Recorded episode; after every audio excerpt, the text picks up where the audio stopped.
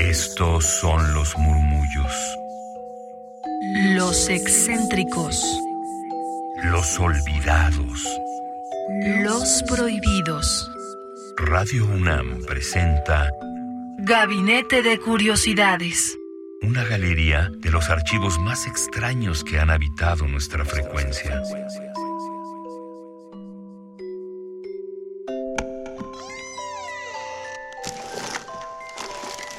De archivo. Bienvenidas, bienvenidos, bienvenides a Gabinete de Curiosidades. Yo soy Frida Rebontulet y en esta ocasión conmemoramos los 50 años de este crimen de Estado llamado el Halconazo. En Radio UNAM, el 10 de junio de este año, se vistió con producciones documentales, cápsulas y series que conmemoran justamente esta fecha. Sin embargo, hoy no es 10 de junio, hoy es domingo, si nos están escuchando completamente en vivo a través de Radio UNAM del 96.1 de FM o de su página internet radio.unam.mx. Si es en podcast, pues será otro día, ¿verdad? Pero no por ello la memoria se evapora, se queda ahí, la memoria perdura y a 50 años no han habido efectos legales sobre las personas que estuvieron implicadas en estos eventos que ya han sido catalogados como crimen de Estado. Incluso en las manifestaciones de este 10 de junio de 2021, varios activistas fueron a la casa del expresidente Luis Echeverría para manifestarse, tomar la calle y hacer este acto de memoria, de recuerdo físico y pues de acuerparse como tal frente a este expresidente mexicano que bajo su cargo se perpetuó todo este crimen de Estado y toda la organización que se generó ya desde varios años anteriores, por ejemplo en el 68 con Díaz Ordaz, de grupos de células jóvenes para amagar y violentar las protestas de los ciudadanos, particularmente en este caso de estudiantes. Por eso, aunque hoy no es 10 de junio, pero sí la memoria continúa y la fecha sigue retumbando en nuestras mentes, corazones y con un gran hueco en el ejercicio de justicia hacia las personas y hacia esta sociedad, pues hoy quiero recordar parte del archivo histórico que hay de Radio UNAM, unas cápsulas que generó la maestra Margarita Castillo, locutora, activista, periodista, actriz, y que labora desde hace muchísimos años en esta estación Radio UNAM en torno a este tema, así que yo les dejo el micrófono porque la maestra Margarita Castillo les dará un muy buen contexto en estas series sobre lo que aconteció hace más de 40 años, en este 2021, 50 años ya, y recordar que la misma maestra Margarita Castillo fue sobreviviente, es sobreviviente de El Halconazo. Ella se encontraba participando en esta marcha y en las calles del centro histórico es por donde ella corrió refugiándose y que gracias a las personas que estaban ahí, a los puestos de vendedores, lograron protegerla y esconderla. Así que Muchísimas gracias, maestra Margarita Castillo. Le marqué para tener un poco más de información sobre estas cápsulas que generó, pero trabaja tanto nuestra querida Margarita Castillo que la fecha exacta de la publicación de estas cápsulas no la tenemos disponible. Sin embargo, fue realizada por ahí de 2016, 2017 aproximadamente. Y aunque fue en estos años, al escucharlas nuevamente vemos que, que este tema sigue. No ha habido, repito, justicia, resolución a estos actos que se cometieron en 1971 y que pareciera que no aprendemos de ellos, ya que contamos todavía con este caso de la matanza de los estudiantes de Ayotzinapa, entre otras tantas violaciones que se hacen a los derechos de los estudiantes y de las personas en general, a los derechos humanos. Se quedan aquí en Gabinete de Curiosidades, cediendo este espacio a la voz de la maestra Margarita Castillo.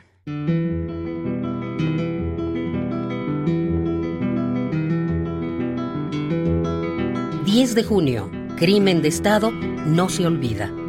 Yo pregunto a los presentes si no se han puesto a pensar que esta tierra es de nosotros y no del que tenga más. Han pasado más de cuatro décadas desde que Luis Echeverría Álvarez, el entonces presidente de México, prometiera públicamente que habría castigo para los responsables del crimen del 10 de junio de 1971, fecha en la que los miembros de un cuerpo paramilitar llamado Halcones agredieron criminalmente, camuflados de estudiantes, a una manifestación de estudiantes universitarios y politécnicos en la Avenida de los Maestros y la calzada México-Tacuba. Sin embargo, la investigación ministerial no se realizó y sin ninguna explicación se cerró el caso. Repito, una camioneta, marca Chevrolet, una camioneta padre marca Chevrolet tipo ambulancia, pintada color amarillo, y la que lleva una cruz roja pintada, una cruz roja pintada. Placas de circulación C de Carlos N de Nada número 213 en la que circula sobre la avenida Universidad rumbo al centro, la cual viajan líderes con propaganda subversiva. Traten de detenerla, traten de detenerla. Pensaba Echeverría que dejando transcurrir el tiempo, la exigencia de justicia se olvidaría. Pero el 10 de junio no se olvida y el compromiso de los estudiantes de no cejar en su lucha para que se castigue a los culpables no es retórico, está activo. Yo pregunto si en la tierra nunca habrá pensado usted que si las manos son nuestras, es nuestro lo que nos dé.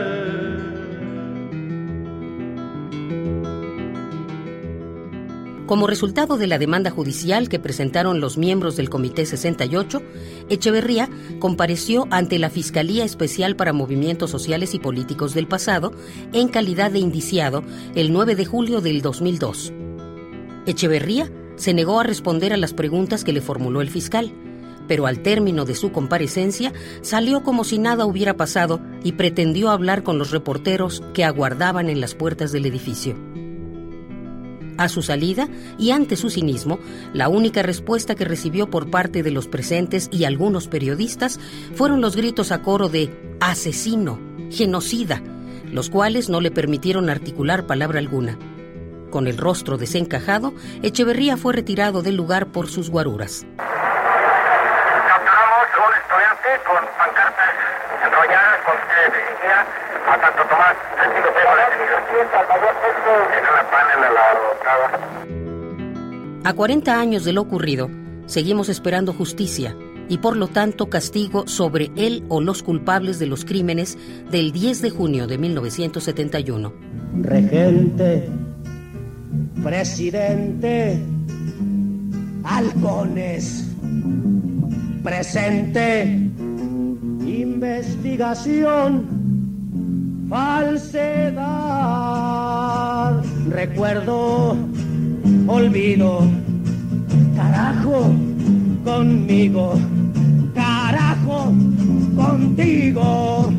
Sangre, lucha, dedos, pueblo, jueves 10,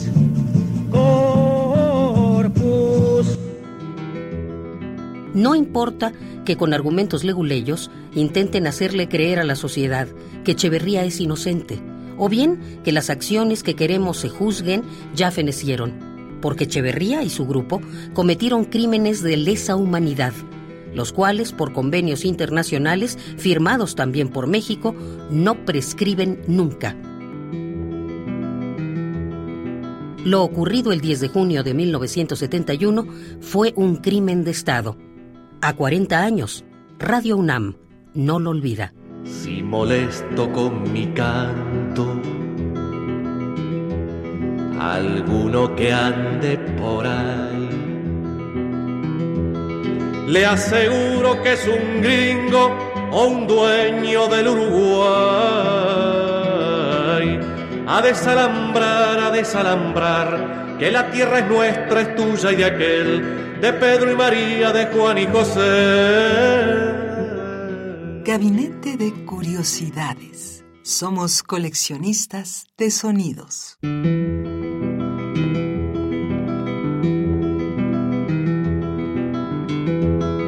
...10 de junio... Crimen de Estado no se olvida. Yo pregunto a los presentes no se han puesto a pensar que esta tierra es de nosotros y no del que tenga más.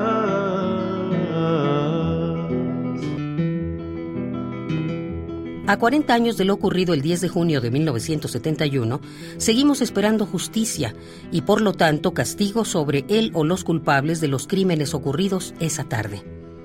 No importa con qué argumentos abogados leguleyos sin escrúpulos hayan intentado hacerle creer a la sociedad que Echeverría es inocente.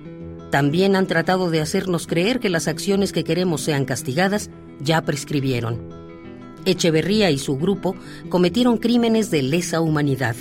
Y como México tiene firmados los acuerdos internacionales que califican la no prescripción de este tipo de hechos, si el gobierno mexicano en turno no los ha castigado, la sociedad en su conjunto, apoyada por el marco internacional, se encargará de hacerlo. Yo pregunto si en la tierra nunca habrá pensado usted que si las manos son nuestras, es nuestro lo que nos dé.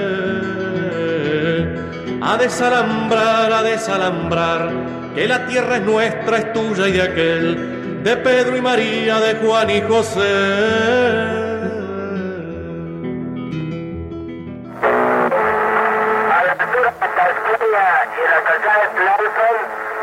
camión cargado de estudiantes, como de 50 estudiantes, es de la ruta 47, es el camión número económico 107. Apenas estaban ocurriendo los hechos trágicos el 10 de junio de 1971, cuando Echeverría ya hacía correr la idea de que lo que se había vivido en la Avenida de los Maestros junto a la Normal había sido un enfrentamiento entre estudiantes de diversas ideologías.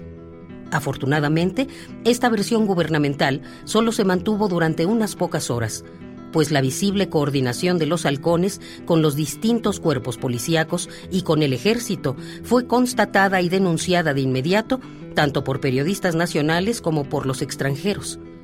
El descubrimiento de esta mascarada obligó al gobierno federal a echar marcha atrás en esta mentira y a reconocer el enfrentamiento tal cual. Numerosos estudiantes están llegando al casco de Santo Tomás. Numerosos estudiantes, grupos aproximados de 10, 10 de forma ininterrumpida. Normal, casco, estudiante,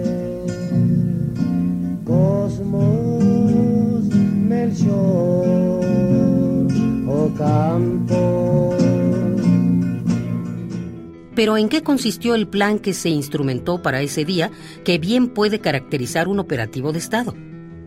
La respuesta detallada la encontramos en los materiales periodísticos de diversas tendencias, desde las más liberales hasta las más conservadoras, que unánimemente coincidieron en señalar que los halcones actuaron en absoluta coordinación con las fuerzas represivas federales, porque lo que sucedió en Avenida de los Maestros fue hecho con una precisión que solo pudo ser obra diseñada por las más altas instancias gubernamentales.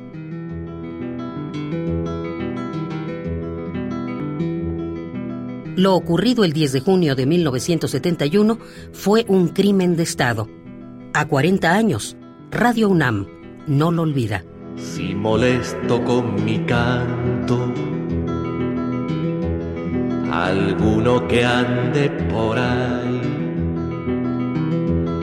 le aseguro que es un gringo o un dueño del Uruguay a desalambrar, a desalambrar, que la tierra es nuestra, es tuya y de aquel, de Pedro y María, de Juan y José. Acabamos de escuchar tres cápsulas, tres de cinco, de una serie que realizó la maestra Margarita Castillo en torno al halconazo, este crimen de Estado cometido contra estudiantes, activistas, y que estaban ejerciendo su derecho a manifestarse, a la libre expresión y también al desarrollo de la personalidad y de organización.